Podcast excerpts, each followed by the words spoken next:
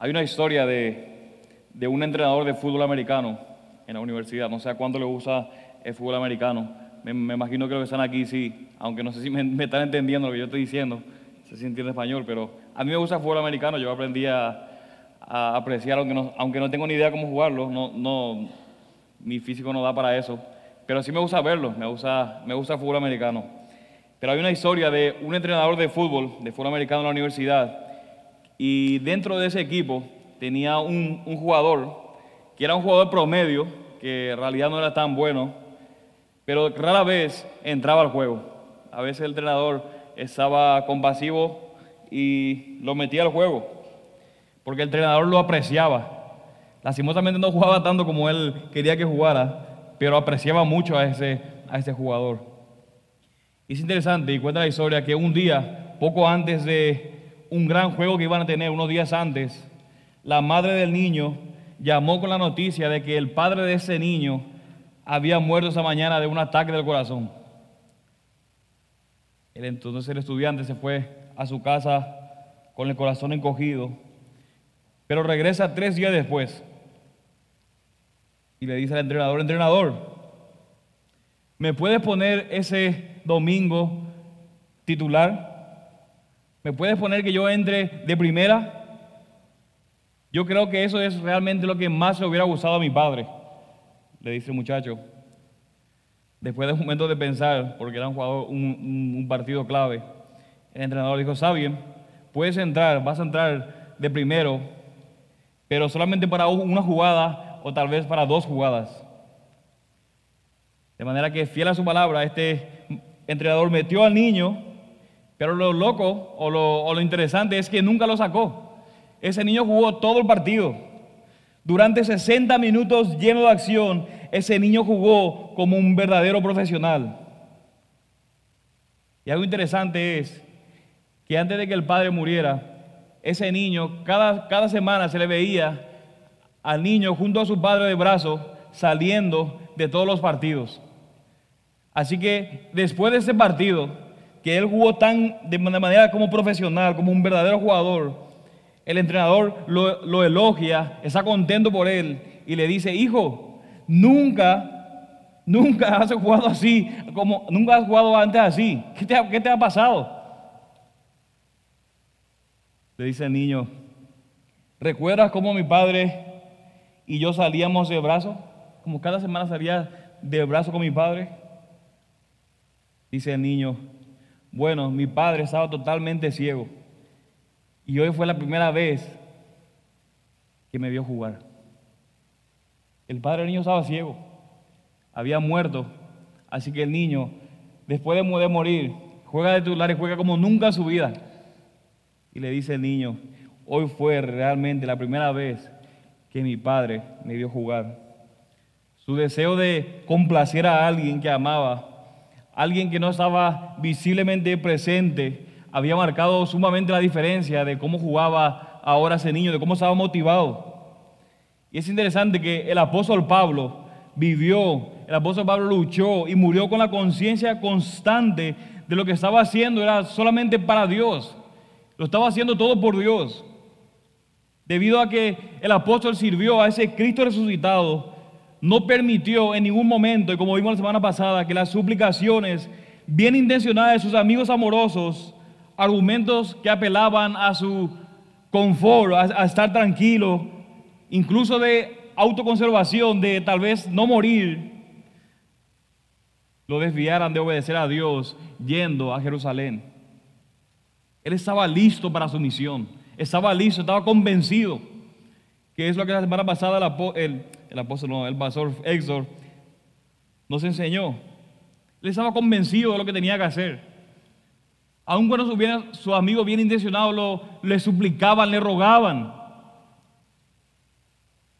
De manera que en esa mañana veremos al apóstol Pablo ya en Jerusalén y veremos también la providencia de Dios en el arresto en Jerusalén. Veremos de nuevo a Pablo ya en Jerusalén y la providencia de Dios en su arresto. Y este pasaje lo he dividido en cuatro puntos y es, vamos a ver primeramente la bienvenida de Pablo en Jerusalén, de los versículos 17 al 26 del capítulo 21. Luego veremos la hostilidad de la multitud judía del 27 al 36. Después veremos la defensa de Pablo y por último las consecuencias de ese discurso. Y esa vez no voy a hacer como todas las semanas hago, no voy a leer la porción completa de una vez, porque la, tenemos 54 versículos, pero no se preocupen, no, voy a, no soy un hijo del trueno, no voy a pasarme de tanto tiempo. Así que por cuestión de tiempo no voy a leer toda la porción ahora, vamos a ir leyendo a medida que vamos pasando y ir explicando cada uno de los pasajes. Así que de nuevo veremos Pablo en Jerusalén y veremos la providencia de Dios en el arresto que ocurre allí en Jerusalén. Así que antes de empezar, vamos a orar al Señor pidiéndole que nos ayude en esta mañana a estudiar su palabra. Padre Celestial, te damos gracias, Señor, por tu palabra. Te pedimos, Señor, que tú nos enseñes, que podamos entender, Señor, que podamos escuchar con nuestros oídos, que podamos ver con nuestros ojos y que nuestros corazones puedan entender tu palabra, Señor. Señor, es un mensaje que debemos creer. Es un mensaje, Señor, que nos llama a confiar en ti, aún en medio de las dificultades, aún en medio, Señor, que cuando no sabemos qué va a pasar de nosotros. Y también es un mensaje en el que podemos ver, Señor, tu obra al haber enviado a tu Hijo, a nuestro Salvador, Señor. Bendice Dios en esa mañana esta exposición, Señor, de tu siervo, que no es más que polvo. Ayúdame, Padre, ayúdame, Señor, y como cada semana te pedimos, usa tu espíritu para poder predicar, Señor, un mejor sermón de lo que yo puedo hacer en los corazones de cada uno de estos hermanos. Porque te lo pedimos en el nombre de tu Hijo y para tu gloria. Amén. Amén, amén. Así que antes de empezar a estudiar nuestro pasaje, veamos un poco acerca del contexto en el que, nos encontramos. Recordarán, mis hermanos, que las semanas anteriores, Pablo venía de ese capítulos anteriores dispuesto, él estaba dispuesto a llegar a dónde? A Jerusalén. Él estaba con la, con la mirada puesta a ir a Jerusalén. Pablo quería llegar a Jerusalén antes de que fuera Pentecostés. Él quería presentar una ofrenda, no dice, no dice Hechos. Pero en el camino a ir a Pentecostés, perdón, a Jerusalén, él fue advertido varias veces que no fuera a Jerusalén. El Espíritu Santo, de hecho, le había revelado quienes en Jerusalén le iban a esperar qué? Persecución, le iban a esperar cadenas, aflicciones. De hecho, en el camino se encuentra con un profeta de nombre Ágabo o Agabo, y ese toma el cinto de Pablo, agarra su cinto, lo amarra a él mismo y dice, así van a hacer a ese hombre cuando lleguen a Jerusalén, lo van a atar de manos y pies. Así te van a hacer. Este Agabo le profetiza lo que va a suceder en Jerusalén. De hecho, también los hermanos que estaban allí le rogaban a Pablo que por favor no continuara su viaje a Jerusalén. Ella sabía lo que le iban a pasar. Todos sabían que iba a suceder. Le pedían por favor que no continuaran su viaje por lo que le iba a esperar.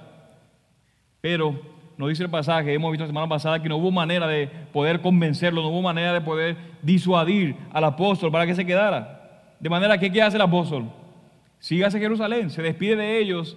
De hecho, le dice que tal vez nunca, que no lo van a volver a ver. Así que lloran, se despiden y el apóstol va entonces hacia Jerusalén. Llegan y salen y alguien lo estaba esperando, un hermano de nombre Nazón, que era nativo de Chipre. Ahí se hospedan en la casa de, ese hermano, se hospedan y allí fue donde nosotros nos quedamos la semana pasada. Así que le invito a que veamos nuestra porción en esa mañana, capítulo 21, el versículo 17 en adelante. Dice así la palabra del Señor en el versículo 17. Cuando llegamos a Jerusalén, los hermanos nos recibieron con regocijo. Y al día siguiente Pablo fue con nosotros a ver a Jacobo y todos los ancianos estaban presentes. Y después de saludarlos, comenzó a referirles una por una las cosas que Dios había hecho entre los gentiles mediante su ministerio. Y ellos, cuando lo oyeron, glorificaban a Dios. De manera que cuando el apóstol llega a Jerusalén, al otro día, después de quedarse en la casa de este Nazón, fue a Jacobo Jacobo, que también llamamos Santiago, el autor del libro Santiago, también el medio hermano de Jesús, Este Santiago era la cabeza de la iglesia en Jerusalén en ese momento. Entonces fue junto a Pablo y comenzó a hablar con los hermanos acerca de todas las cosas que Dios había hecho entre los gentiles y de cómo Dios los había incluido a estos gentiles ahora dentro del plan de salvación. Y un pequeño comentario es, mis hermanos, sabiendo los gentiles, la manera que cómo se trataban los judíos y los gentiles, solamente, mis hermanos, el evangelio podría salvar la división étnica que existía entre judíos y gentiles. Así también como solamente el Evangelio puede derribar los muros divisorios que existen en nuestros días.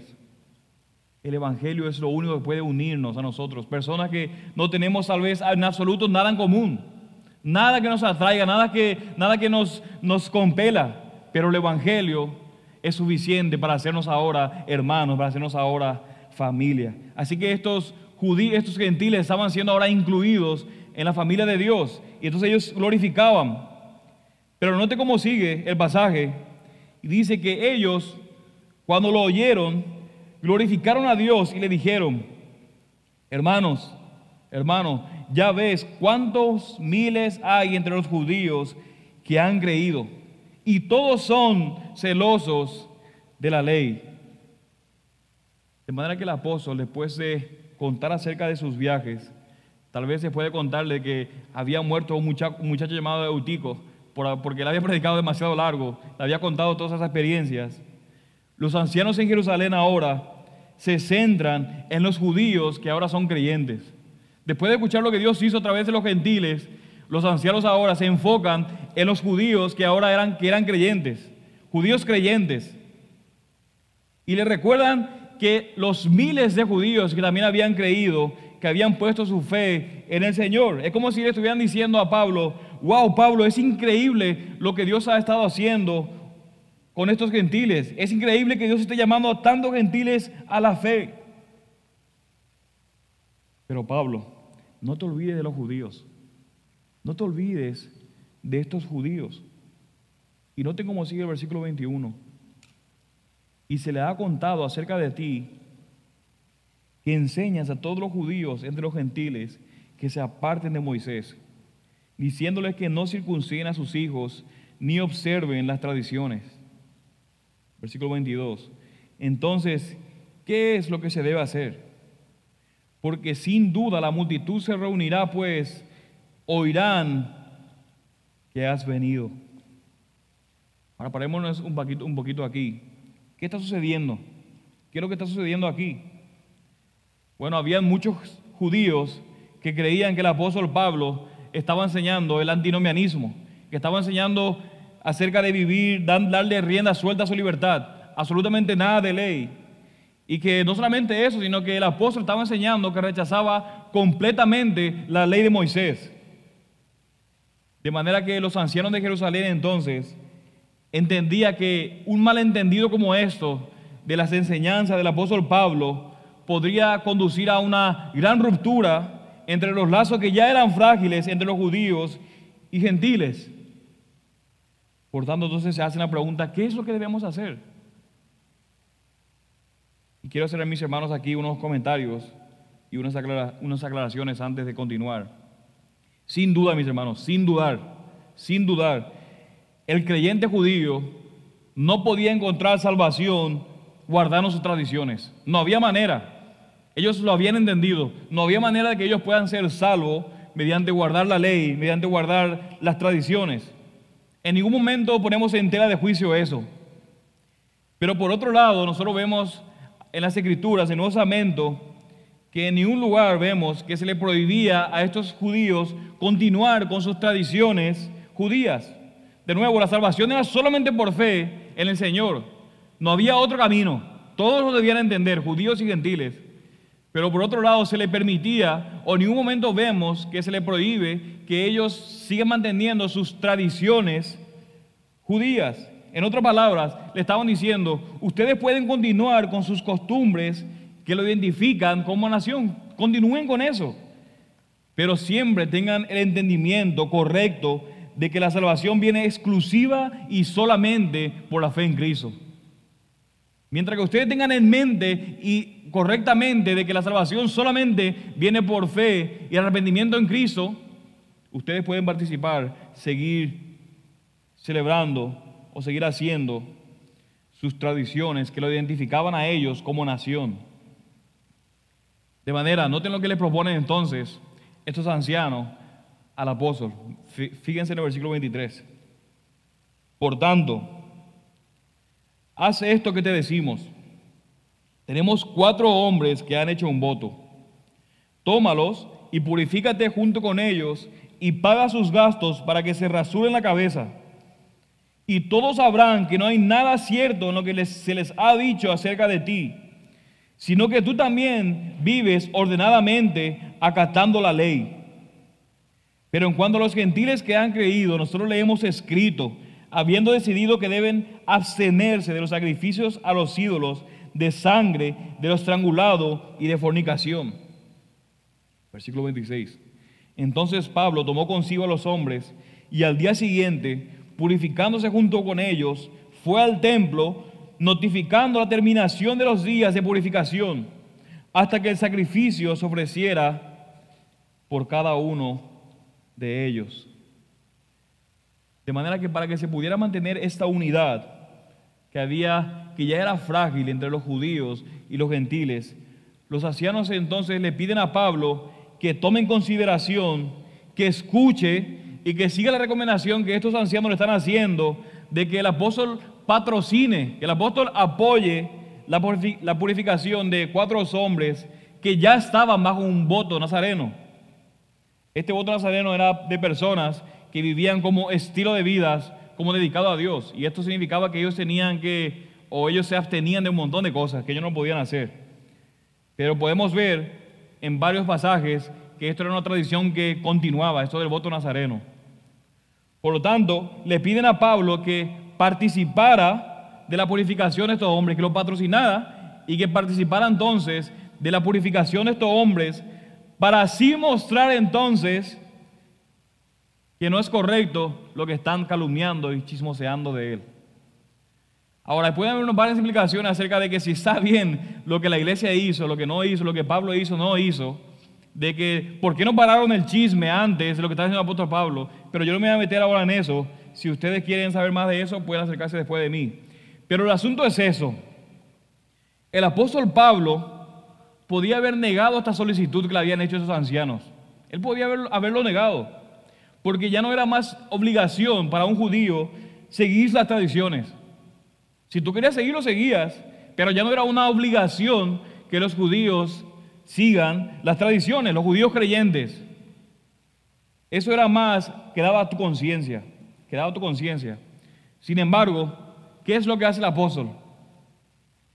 Se somete a los ancianos porque en el corazón del apóstol, y nosotros hemos visto constantemente cómo él amaba a estos judíos, le importaba mucho más a él mantener el carácter del Evangelio y al mismo tiempo poder promover la unidad en la iglesia. Él no quería que haya en absoluto nada, ningún tipo de obstáculos para mantener el mensaje del Evangelio, el carácter del Evangelio, y por otro lado que se mantenga la unidad en la iglesia entre estos judíos y los creyentes. A él le importaba mucho más eso de que tenía que hacer, eso no tenía que hacer. Pero por eso, de nuevo, y debemos aclarar, no es que el apóstol estaba diciendo con lo que estaba haciendo, estaba dejando de lado el Evangelio por su misión a las costumbres judías. No es que el apóstol estaba dejando todo lo que él dijo. No es que el apóstol estaba tirando la basura al Evangelio por someterse a las tradiciones judías.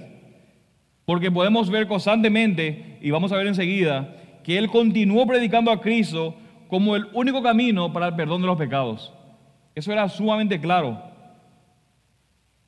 Sino que Pablo lo que estaba haciendo es, él estaba modelando, él estaba dando su ejemplo, lo que él mismo había dicho en 1 Corintios capítulo 9, versículo 22, donde dice, a los débiles me hice débil para ganar a los débiles. A todos me he hecho todo para que por todos los medios salve a algunos. De manera que el apóstol Pablo nos muestra a través de todo libro de Hechos algo sumamente importante, algo sumamente sorprendente sobre la libertad cristiana. El apóstol Pablo conocía la libertad que nosotros tenemos ahora como hijos de Dios. Él conocía la libertad que tenemos ahora. De hecho, en Gálatas 5.1 dice, para libertad fue que Cristo nos hizo libres. Él entendía completamente eso. Sin embargo, lo que muchas veces nosotros hacemos, lo que hacemos nosotros hoy en día es que idolatramos nuestra libertad y en consecuencia nos volvemos esclavos de nuestra libertad. Queremos alardear constantemente de nuestra libertad que tenemos en Cristo, pero dejando completamente de lado la capacidad para servir a los demás. Y escuchen esto, mis hermanos, la verdadera libertad, como lo vemos en el ejemplo del apóstol Pablo, significa que nosotros debemos dejar de lado nuestras propias preferencias, dejar de lado nuestros propios deseos y nuestras propias necesidades. Como alguien ha dicho, la verdadera libertad es una libertad de uno mismo. La verdadera libertad es la libertad de uno mismo. De manera que Pablo aunque libre de la ley, se hizo un siervo de la ley para amar a sus hermanos y para amar a sus hermanas en Cristo. Así que él ejemplifica la verdadera libertad cristiana. Muchos hoy en día utilizan esos pasajes de que me hice a los judíos para ganar a los judíos lo demás, para decir que yo me tengo que hacer como ellos, diciendo que yo, yo, yo puedo hacer un montón de cosas porque no hay problema. Pero lo que está mostrando realmente este pasaje es que yo me privo de mi libertad que yo tengo en Cristo por amor a los demás. ¿Se dan cuenta de la diferencia? No es que tú haces lo que tú te le da la gana para, para, ganarte a ellos, que tú te haces esto y me hago eso y me hago aquello, porque así me identifico con ellos. Lo que está diciendo es, yo me privo de la libertad que yo tengo en el Señor de poder hacer eso para servir a los demás, para amar a los demás débiles. Y alguien ha dicho una vez, pero si es así, nosotros no podemos regir nuestras vidas por los hermanos más débiles. ¿Cómo vamos a regir nuestras vidas por los hermanos más débiles? Pero el punto es, mis hermanos, como nos muestra el apóstol Pablo, la verdadera libertad cristiana es para amar a nuestros hermanos y amar a nuestras hermanas en Cristo. Si tú no puedes dejar de hacer esa libertad que tú tanto quieres hacer, en realidad tú eres esclavo de esa libertad. Muchos dicen, ¿por qué tengo que dejar de hacer eso? ¿Por qué tengo que hacer eso por amor a los demás? Por amor a que me digan o tal cosa. Pero el punto es que tú no quieres dejar de hacer eso. Y quieres que los demás, de hecho, no te importa lo demás. Pero la verdadera libertad cristiana es, me privo de mi libertad que yo tengo en Cristo por amor a los demás, para servir a los demás. Y ese es el ejemplo perfecto que el apóstol Pablo está dando acerca de la verdadera libertad cristiana. Pero ahora note cómo sigue el versículo 27. Vamos a pasar al segundo punto. Vamos a ver la hostilidad de la multitud judía. Vean el versículo 27. Cuando estaban para cumplirse los siete días, los judíos de Asia, al verlo en el templo, comenzaron a incitar a todo el pueblo y le echaron entonces mano. De manera que el apóstol Pablo va al templo y cuando entra al templo, esto es lo que ocurre. Hay un montón de judíos ahí de Asia, que hoy es Turquía, y probablemente estos judíos eran de la ciudad de Éfeso, porque era la capital, y Pablo también había pasado como tres años allí, y probablemente cuando vieron al apóstol Pablo y vieron a, los demás que estaban con él, lo reconocieron enseguida, estos judíos de Éfeso. Y entonces estos judíos gritando dicen, israelitas, ayudadnos. Este es el hombre que enseña a todos por todas partes contra nuestro pueblo la ley y ese lugar. Además, incluso ha traído griegos al templo y ha profanado este lugar santo. Pues anteriormente habían visto a Trófimo, el Efesio, con él en la ciudad y pensaban que Pablo lo había traído al templo. Ahora el templo tenía un lugar, un atrio que era exclusivamente para los gentiles. Pero había una pared que tenía un montón de letreros que decía que cualquier gentil que pasara a los demás lugares iban a poner en riesgo su vida y serían condenados a muerte. Estaba en todos los idiomas que pueden haber visto en ese momento. Ni un gentil podía pasar. Porque si tú entrabas, corrías el peligro de que eras condenado a muerte. De hecho, los romanos le habían dado esa potestad, esa autoridad a los judíos para ellos condenar a muerte para alguien que rompía esa ley. Si un propio romano gentil entraba a ese lugar, ellos tenían derecho, por autoridad de los romanos, a matar a ese romano. Así que es completamente absurdo, es una falsedad que el apóstol Pablo hubiera arriesgado a este trófimo siquiera llevarle ahí, porque si lo llevaba ahí, lo estaba diciendo en otra palabra, tú vas a morir, vas a ser condenado a muerte. Era una falsedad que estaba diciendo ahí. De manera entonces, ¿qué es lo que sucede? Noten el versículo 30. Se alborotó toda la ciudad y llegó el pueblo corriendo de todas partes. Apoderándose de Pablo, lo arrastraron fuera del templo y al instante cerraron las puertas. Mientras procuraban matarlo Procuraban matarlo. Esta gente no estaba jugando. No quería ni siquiera oír lo que Pablo tenía que decir y que salga con vida. No, ellos querían matarlo, dice el pasaje. Lo querían matar. Y note cómo siguen. Mientras procuraban matarlo, llegó aviso al comandante de la compañía romana que toda Jerusalén estaba en, Jerusalén, estaba en confusión. Versículo 32. Inmediatamente tomó consigo algunos soldados y centuriones y corrió hacia ellos cuando vieron al comandante y a los soldados, dejaron de golpear a Pablo. Los soldados vemos que llegaron a defender a Pablo, pero ellos estaban todos golpeados. Ellos habían sido, como dice, como dice el pastor esto, ya le habían dado una pela, como dice. Ya, la habían, ya cuando, cuando iba a salvarle ya la habían, ya la habían pegado. Pero no como sigue el versículo 33.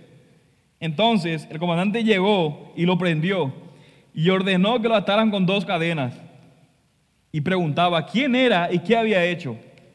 Versículo 34. Pero entre, la muchedumbre, unos gritaban una cosa y otros otra, y como él no podía averiguar con certeza los hechos, debido a este tumulto, ordenó que lo llevaran al cuartel. Cuando llegó a las gradas, sucedió que los soldados tuvieron que cargarlo por causa de la violencia de la turba, lo querían matar, porque la multitud del pueblo le seguía gritando, muera, Versículo 37. Cuando estaban para meter a Pablo en el cuartel, dijo al comandante, ¿puedo decirte algo? Y él dijo, ¿sabes griego? Entonces tú no eres el egipcio que hace tiempo levantó una revuelta y capitaneó los cuatro mil hombres de los asesinos al desierto? Pablo respondió, yo soy judío de Tarso de Cilicia, ciudadano de una ciudad no sin importancia te suplico que me permitas hablar al pueblo. Versículo 40, cuando le concedió el permiso, Pablo, de pie sobre las gradas, hizo señal al pueblo con su mano y cuando hubo gran silencio, les habló en el idioma hebreo, diciendo, hermanos y padres, escuchad mi defensa que ahora presento ante vosotros. Cuando oyeron que se dirigía a ellos en idioma hebreo, observaron aún más silencio. De manera que después de esta revuelta, el comandante ya tiene al apóstol Pablo prendido, lo tiene con dos cadenas, probablemente a esto lo que se está refiriendo a Gabo cuando decía que iba a ser atado de dos manos, aquí está diciendo dos cadenas, sea esto no sea, pero estaban atados con dos cadenas. Lo van a llevar entonces ahora a la fortaleza. Y cuando lo van a llevar, el apóstol todo golpeado ya, porque esto lo querían matar, así que se imaginan cómo le harán dar una golpiza al apóstol Pablo.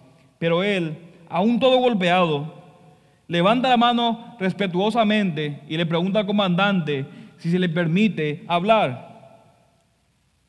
Y de hecho él le preguntó al comandante en griego, dice el texto.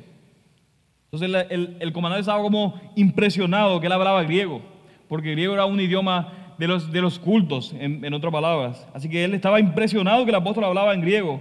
Y le dice, pero si tú hablas griego, ¿Tú no eres entonces el egipcio, aquel que había escapado y que estábamos buscando? Ellos pensaban que era él. Acuérdense que el apóstol Pablo, en el pasaje anterior, él había hecho un voto nazareno. Entonces, ¿cómo estaba él completamente rapado? Entonces tenía una pinta de egipcio. Así que él ve que hay un montón de alboroto, de que no saben que le, quieren pegar, no saben qué está pasando. Así que estos, este comandante piensa que él es, es el egipcio que había hecho ese, ese show. Pero él le dice, no, Yo no soy, tú no eres, porque él escucha hablar en griego, por lo tanto no es un egipcio. Pero entonces se dirige a la congregación y dice el texto que Pablo se dirigió ahora a ellos en hebreo. Y esto ocurre justo antes de que Pablo fuera llevado a la fortaleza. Pablo levanta la mano, todo golpeado, quién sabe cómo sé, y entonces empiezas, eh, como le escuchan hablar en hebreo, comienzan como despacio a callarse, a callarse, y entonces Pablo empieza a presentar su testimonio ante esta gente. Y eso nos lleva a nuestro tercer punto, la defensa del apóstol Pablo. Esta multitud violenta que lo quería matar, que lo pedía para matar, para matar, se convierte ahora en la audiencia del apóstol Pablo. Y como veremos, las palabras del apóstol Pablo van a caer en oídos sordos y en corazones endurecidos. Pero noten el versículo 33, cómo empieza su testimonio. Yo soy judío, nacido en Tarso de Cilicia, pero criado en esta ciudad, educado bajo Gamaliel en estricta conformidad a la ley de nuestros padres, siendo tan celoso de Dios como todos vosotros lo sois hoy. Y perseguí ese camino hacia la muerte, encadenando, encadenando, perdón, encadenando y echando en cárceles tanto a los hombres como a mujeres, de lo cual pueden testificar el sumo sacerdote y todo el concilio de los ancianos. También de ellos recibí carta para los hermanos y me puse en marcha para Damasco con el fin de traer presos a Jerusalén también a los que estaban allá, para que ellos fueran también castigados. En esencia, lo que le estaba diciendo el apóstol en esta parte de su testimonio es, usted no tiene en absoluta razón para acusarme a mí de ser un antijudío. Porque yo tengo un currículo, yo tengo un pedigrí, por así decirlo. Tengo un pasado. Y este es mi pasado que yo se lo estoy presentando. Y les dice, hermanos y padres. Él se está dirigiendo a ellos con respeto. Aun cuando le dieron una golpiza y lo quieren matar, ese le expresa con respeto, le llama hermanos. Somos compatriotas, somos hermanos. Y dice padres para aquellos que tal vez son quizá mayor de edad que él. Compatriotas, padres, con respeto. Y no solamente eso, sino que se dirige a ellos en el idioma hebreo. Y luego Pablo le dice, yo nací también en Tarso de Cilicia. Y más adelante nos dice que no es una pequeña ciudad, sino que esta ciudad era de una ciudad de cierta importancia, no era de cualquier lugar. Era de Ponce, dirían aquí. Dice también, yo me eduqué bajo Gamaliel. Gamaliel era de la escuela de Gilel, que era uno de los rabinos más respetables en toda la historia de Israel. ¿Se acuerdan de los rabinos con Mishtar? Bueno, este era uno de ellos. Gamaliel, uno de los pocos que había, que era discípulo de, de Gilel. Probablemente en ese momento este Gamaliel era el rabino más respetado de todos. Y Pablo dice, a mí no me, ni siquiera me, educó cualquier rabino.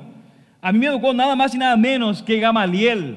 Gamaliel fue el que me, el que me educó. Y también fui criado, dice él, bajo estricta conformidad a la ley de Dios y celoso de las cosas de Dios, más que cualquiera de vosotros o al igual que cualquiera de ustedes. Y es más, dice él, yo era tan judío, yo era tan religioso, que hasta fui perseguidor del camino. Dice, yo fui perseguidor del camino. El nombre con el que se llamaban los cristianos, que le consideraron una secta, tal vez le llamaban así porque Jesús decía que era el único camino, la verdad y la vida. Tal vez por eso le llamaban el camino, pero lo que sí que ellos reconocían y le dice, yo hasta fui perseguidor de los del camino. Dice que yo buscaba a la gente y los encadenaba y los echaba en cárceles, tanto a hombres como a mujeres, a todos. Pablo no tenía absolutamente ninguna misericordia ante eso del camino. No importa si eran hombres, no importa si eran mujeres, no tenía misericordia.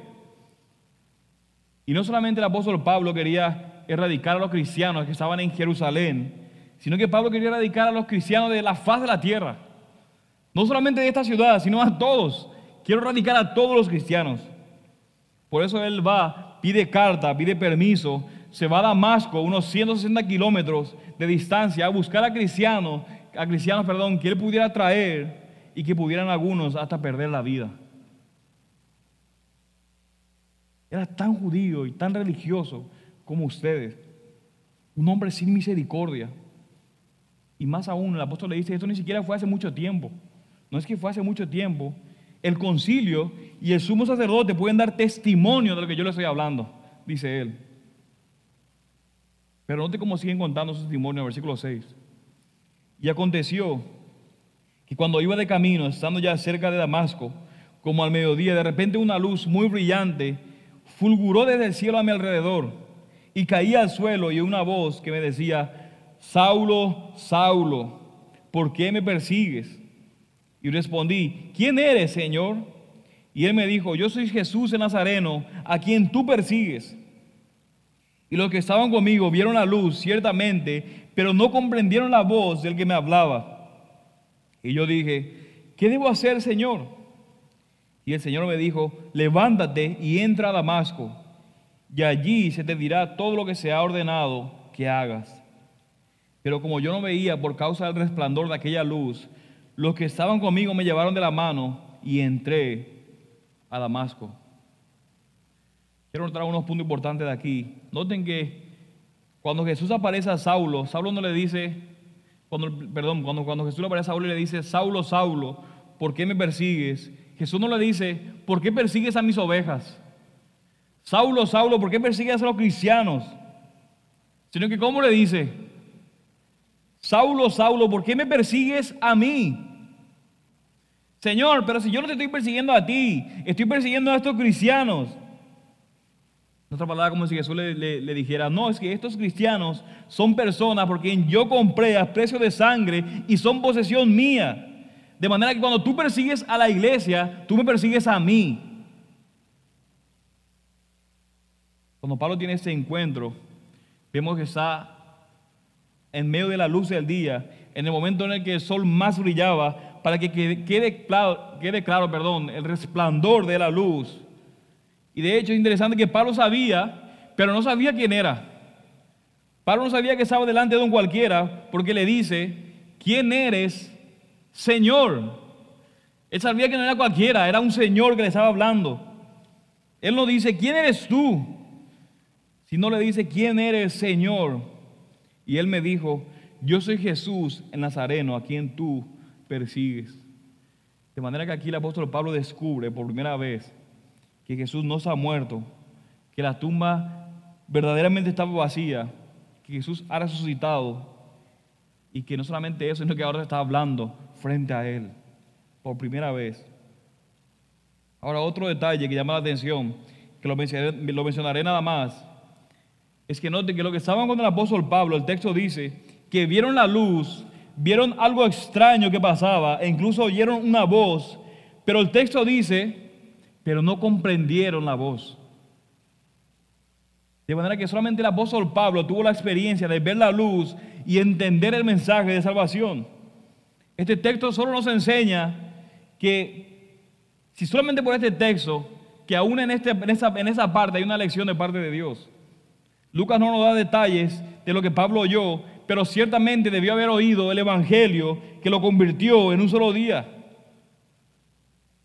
De manera que lo que llama la atención no es solamente la gente que vio la luz, pero no entendió, no es solamente que Cristo le dice, el que persigue a mi iglesia, me persigue a mí, no es solamente que el apóstol no sabe quién es, pero sabe que esa sangre especial le dice quién es el Señor, sino que hay algo más que llama la atención, es que Pablo inmediatamente hace una pregunta, ¿qué debo hacer? Inmediatamente hace la pregunta, ¿qué debo hacer? Y esa imagen como que refleja al evento de Isaías, que inmediatamente después de ver al Señor santo, santo, y, escuchar a estos ángeles cantando un antifonal, santo, santo y sublime al Señor, respondiendo, Isaías dice, heme aquí, envíame a mí. No vemos ningún pero como Moisés, porque Pablo entendió que ese que le estaba hablando era un Señor, de manera que entonces debe ejercer señorío sobre él. De manera, mis hermanos, que si nosotros hemos creído en Cristo, Él debe ejercer señorío sobre todos nosotros sobre nuestras mentes, sobre nuestras emociones, sobre nuestra voluntad, sobre todo. De manera que si estamos viviendo en desobediencia, ¿por qué le decimos Señor? ¿Por qué me oras si no haces lo que te digo? Mejor no me ores, mejor no me digas Señor. De manera que Pablo presenta su encuentro extraordinario y transformador con el Señor. No tiene versículo 12.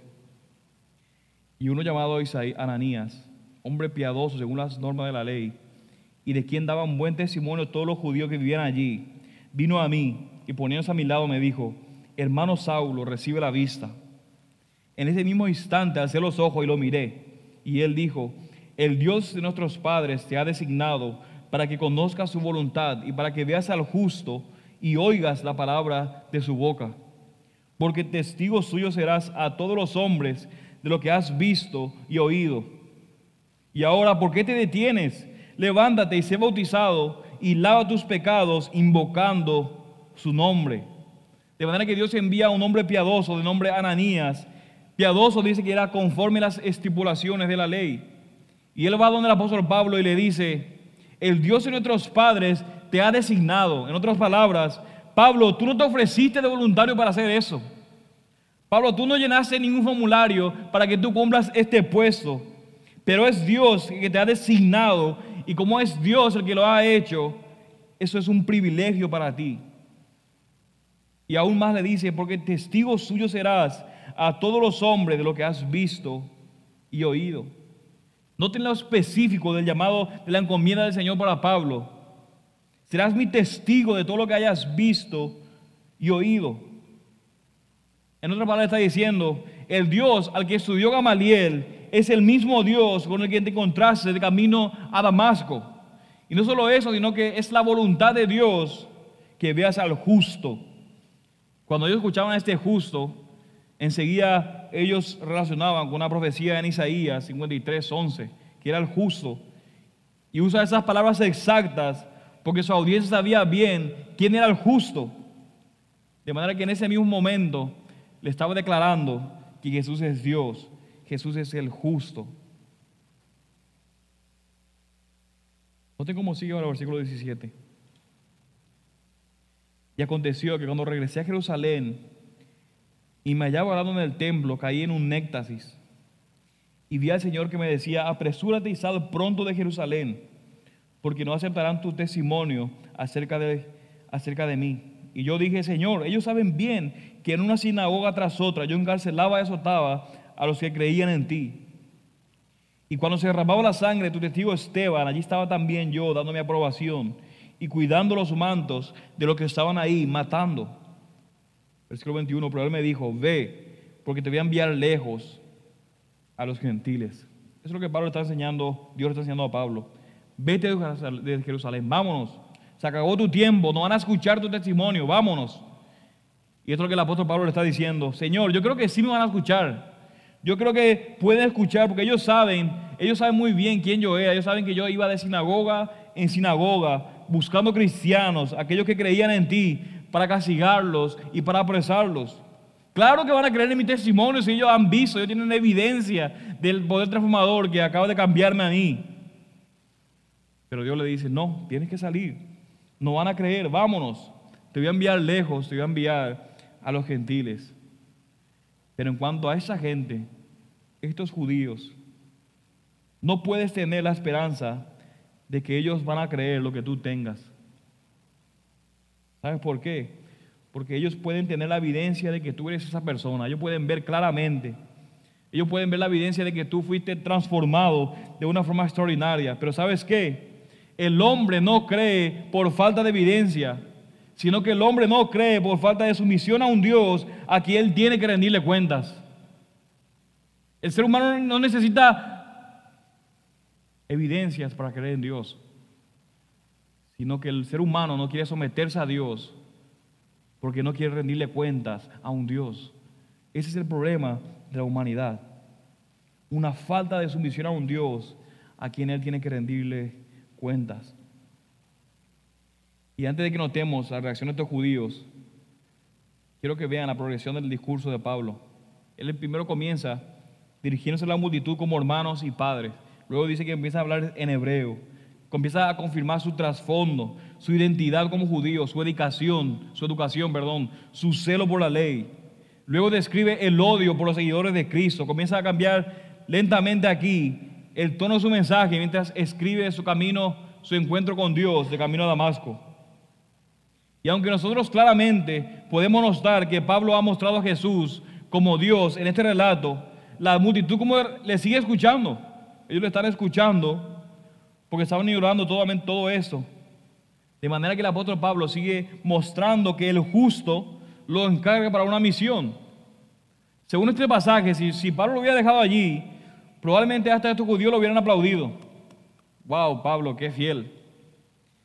Sin embargo, la última frase de su discurso inclina la balanza y provoca una agresión violenta contra él, ya que en su última frase, en su última oración, anuncia que la gracia y la bondad de Dios se ha extendido a los gentiles. Pero cuando él dice esto, la multitud ya no puede seguir escuchando. Ellos ya no resisten. Hasta aquí ha quedado Pablo. Porque Pablo estaba declarando ahora que los gentiles también son parte de la familia de Dios. Porque los judíos veían a, los gentiles como unos profanadores del templo, los repudiaban. Sin embargo, Pablo le dice que Dios ha injertado a los gentiles a la familia de Dios. Y eso ellos no lo pueden escuchar y terminan explotando.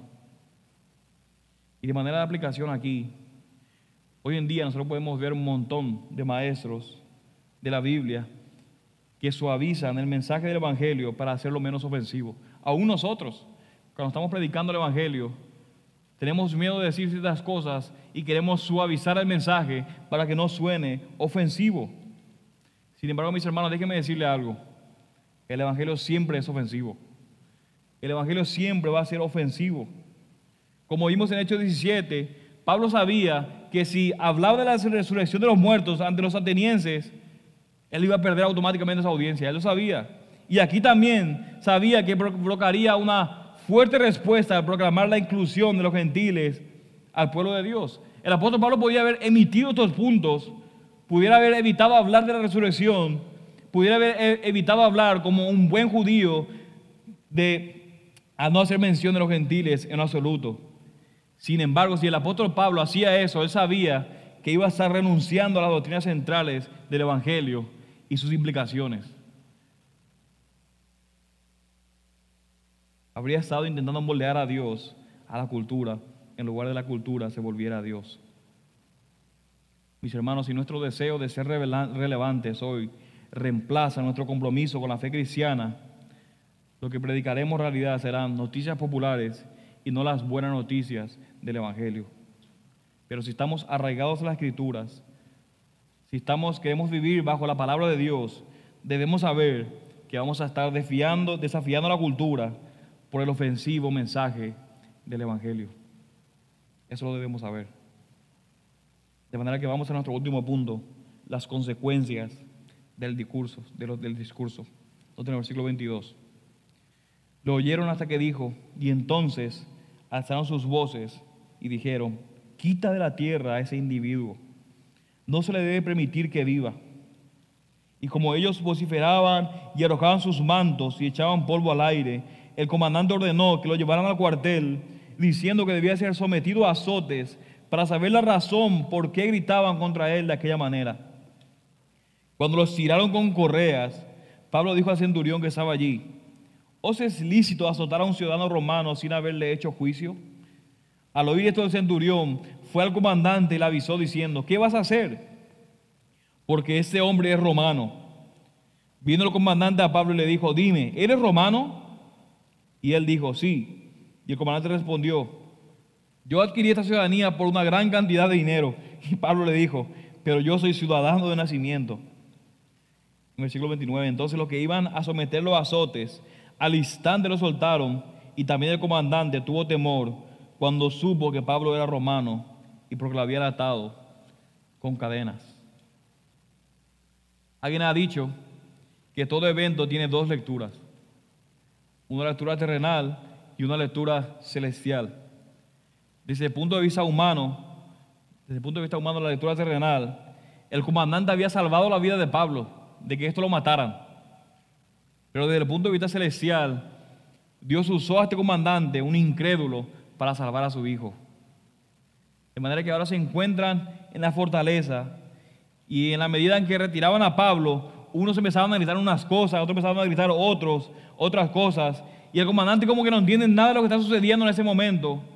Entonces él da una orden de que amarraran a Pablo, que entonces no solamente lo amarraran, sino que lo estiraran, que era la costumbre, para entonces a comenzar con los látigos. Y justo cuando ya estaba por comenzar en el proceso, ya estaban como amarrados con cadena estirados, ya justo cuando el látigo iba a pegar, pudiéramos decirse, Pablo hace una pregunta como que, ¿es lícito golpear, azotar a un ciudadano romano sin haberle hecho juicio? Y el centurión dice, se llenó de miedo. Y dos cosas aquí. Nosotros, nosotros estamos llamados a sufrir, pero no tampoco estamos sufrir, sufrir en vano. El apóstol Pablo no quería sufrir en vano en ese momento. Así que él utiliza lo que Dios le había dado, que era ciudadanía romana, para salvarse de ese momento donde iba a ser ilícito golpearle. Pero por otro lado, pongámonos en unos segundos en los pies del apóstol Pablo para poder tener un poco mejor. Este es un momento de suma tensión. Lo acaban de rescatar de una multitud que lo quería matar, que estaba tan airada contra él que le gritaban, quita de la tierra a ese individuo. No te lo que le gritaban, quiten de la tierra, que no se le permita vivir. Pongamos en esta situación nosotros, o mira hacia atrás, en medio de una multitud que nos odia tanto, sácalo del planeta, no lo queremos ni siquiera en prisión, que no se le debe permitir que viva.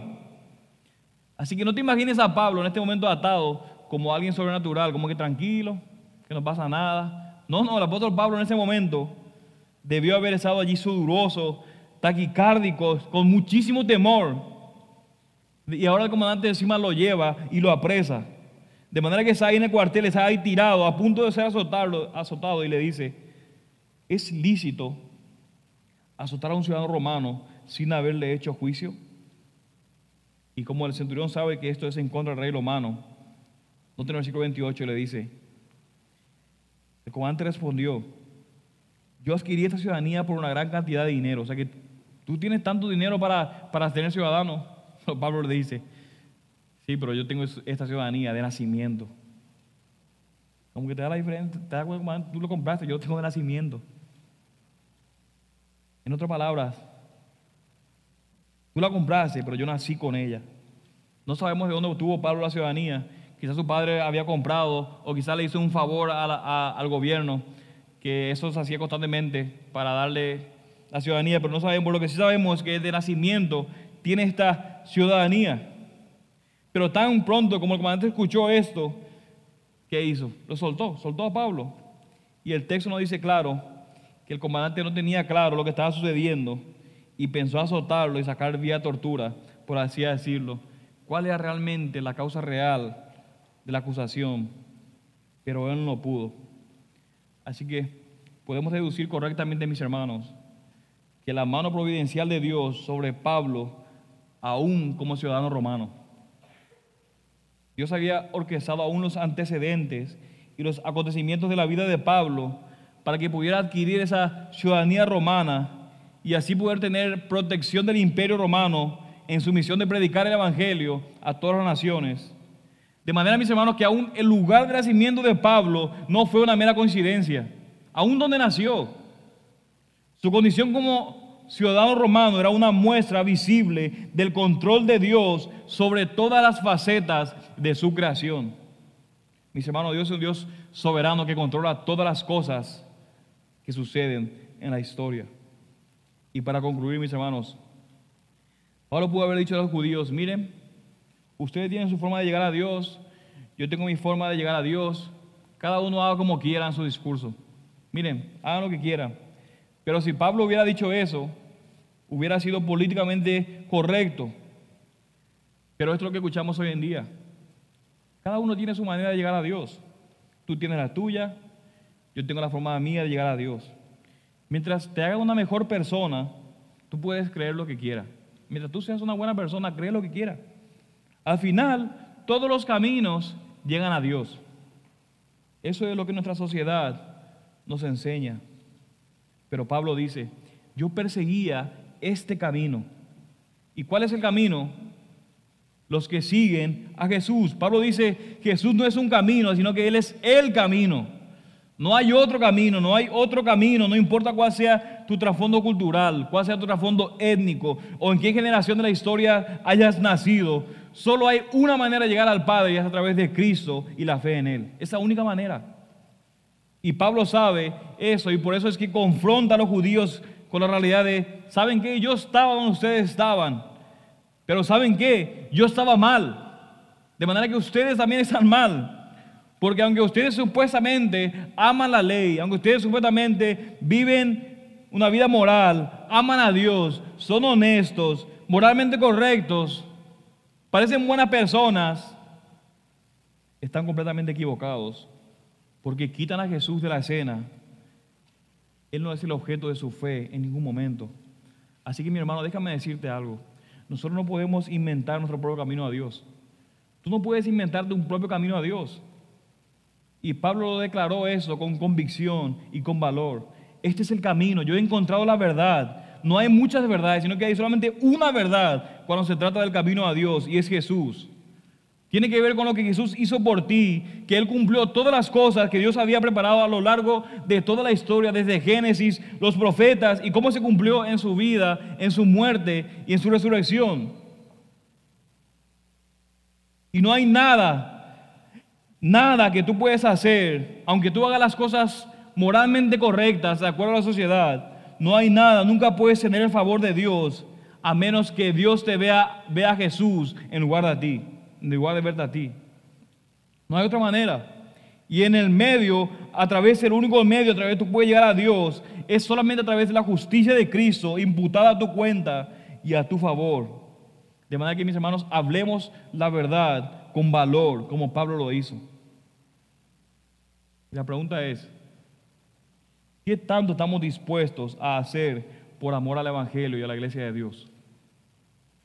¿Qué tanto estamos dispuestos de hacer por el Evangelio? ¿Estamos dispuestos al sufrimiento por proclamar la verdad? Jesús dijo, el que ama al padre o a la madre más que a mí, no es digno de mí.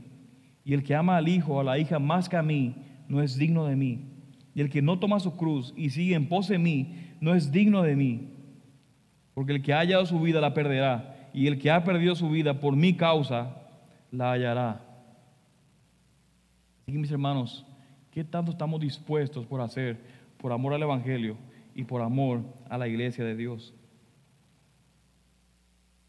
Pero notemos, ya para terminar, cómo termina el versículo 30. No se me escapó este versículo.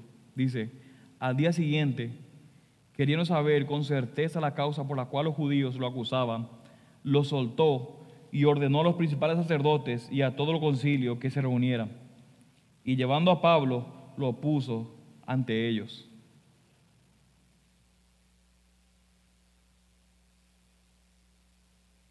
Vemos que Pablo es llevado al tribuno frente a los principales sacerdotes y al consejo.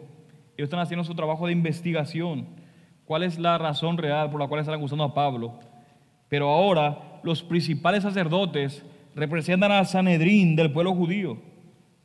Este consejo, mis hermanos, con la que está Pablo frente ahora, es el mismo que antes habían interrogado a Jesucristo, a Pedro y a Juan, y ahora están haciendo lo mismo junto al apóstol Pablo. Pablo está ahí sentado ante el concilio para dar respuesta ante las acusaciones contra él. Y la semana que viene estudiaremos su defensa, pero quiero que noten la mente misionológica de Pablo. En los pasajes anteriores Pablo había dicho con cuánta insistencia él quería llegar a Jerusalén. Quería viajar a Jerusalén y vemos que él tenía un sentido de urgencia, pero ahora al ver esta situación donde están frente al Sanedrín, frente a los principales sacerdotes de los judíos y también de los romanos, podemos entender mucho mejor esa urgencia, esa predisposición de Pablo. Mis hermanos, ¿de qué otra manera hubiera tenido Pablo la oportunidad de declarar el Evangelio tan directamente a Sanedrín? ¿De qué otra manera? Él no podía haber hecho eso desde Filipos, desde Corintios o en Éfeso. Solo podía haber hecho eso en Jerusalén. Y a pesar de las muchas pruebas y de los muchos sufrimientos, Pablo llega finalmente ante ellos. De manera que termina el pasaje con Pablo, siervo de Cristo, ante los líderes romanos y judíos. ¿Y saben cuál es su arma?